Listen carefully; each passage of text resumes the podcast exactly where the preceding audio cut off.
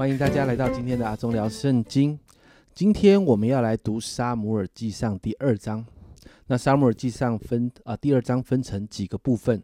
首先呢，一到十节是哈拿的祷告；十一到二十六节谈到以利家跟哈拿家的一些对比。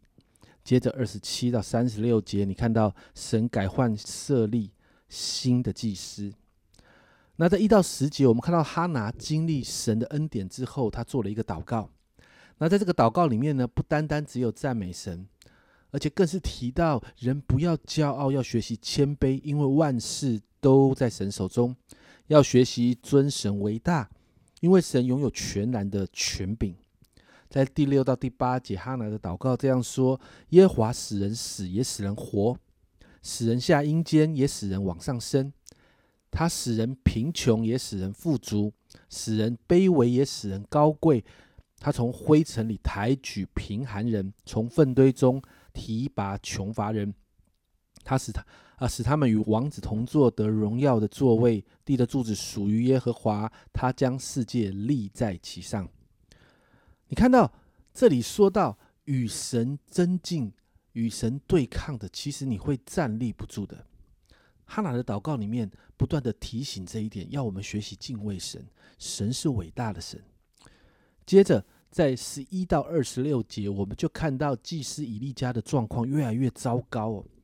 在十二节的里面说到以利的两个儿子是恶人，不认识耶和华。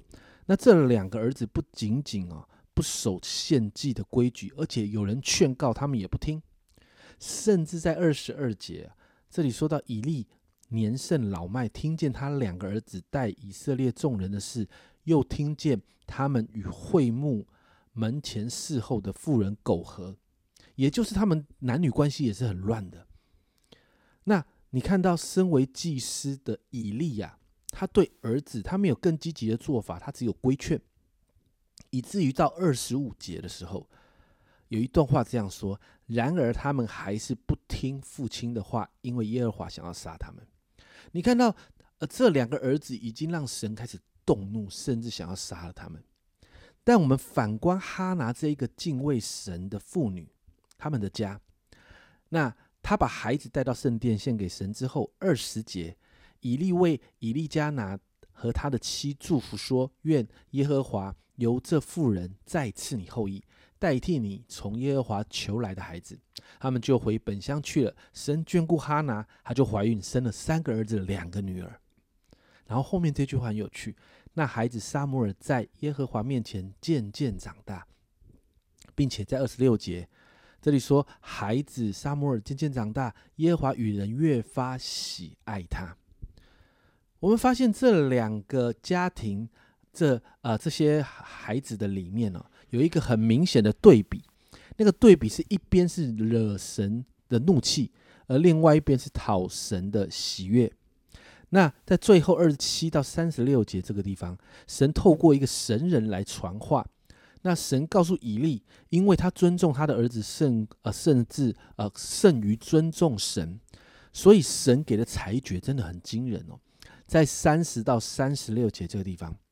因此，耶和华以色列神说：“我曾说你和你父家必永远行在我面前，现在我却说绝不容你们这样行，因为尊重我的，我必看重他；藐视我的，他必被轻视。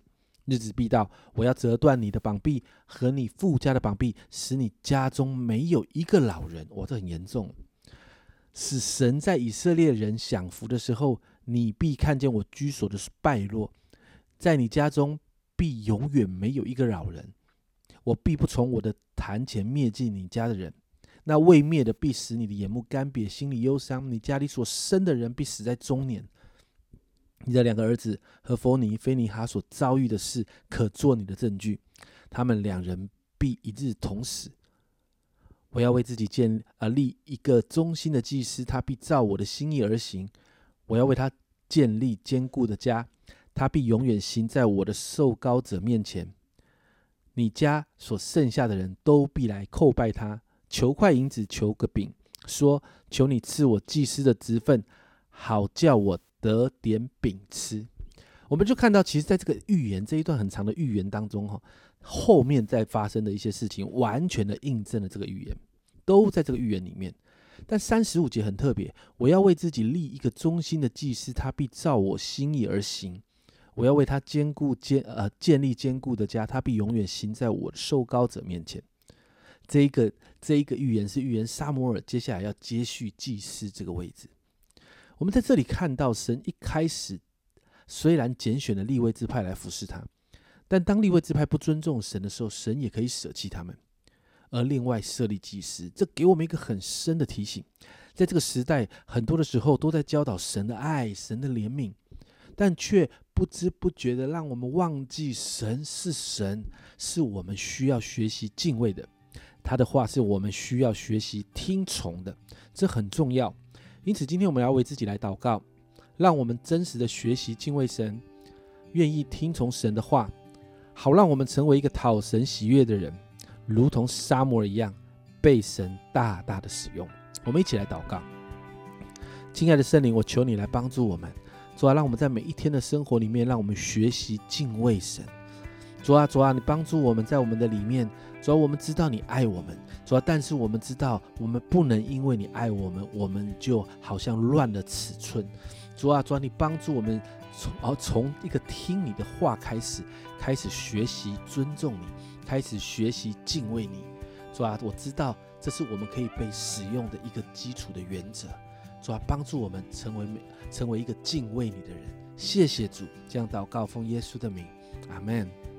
你知道神是应当敬畏的，这是一首诗歌的歌词。我们要听从神的话，神爱我们，不代表我们可以乱来。这是阿忠聊圣经今天的分享，阿忠聊圣经，我们明天见。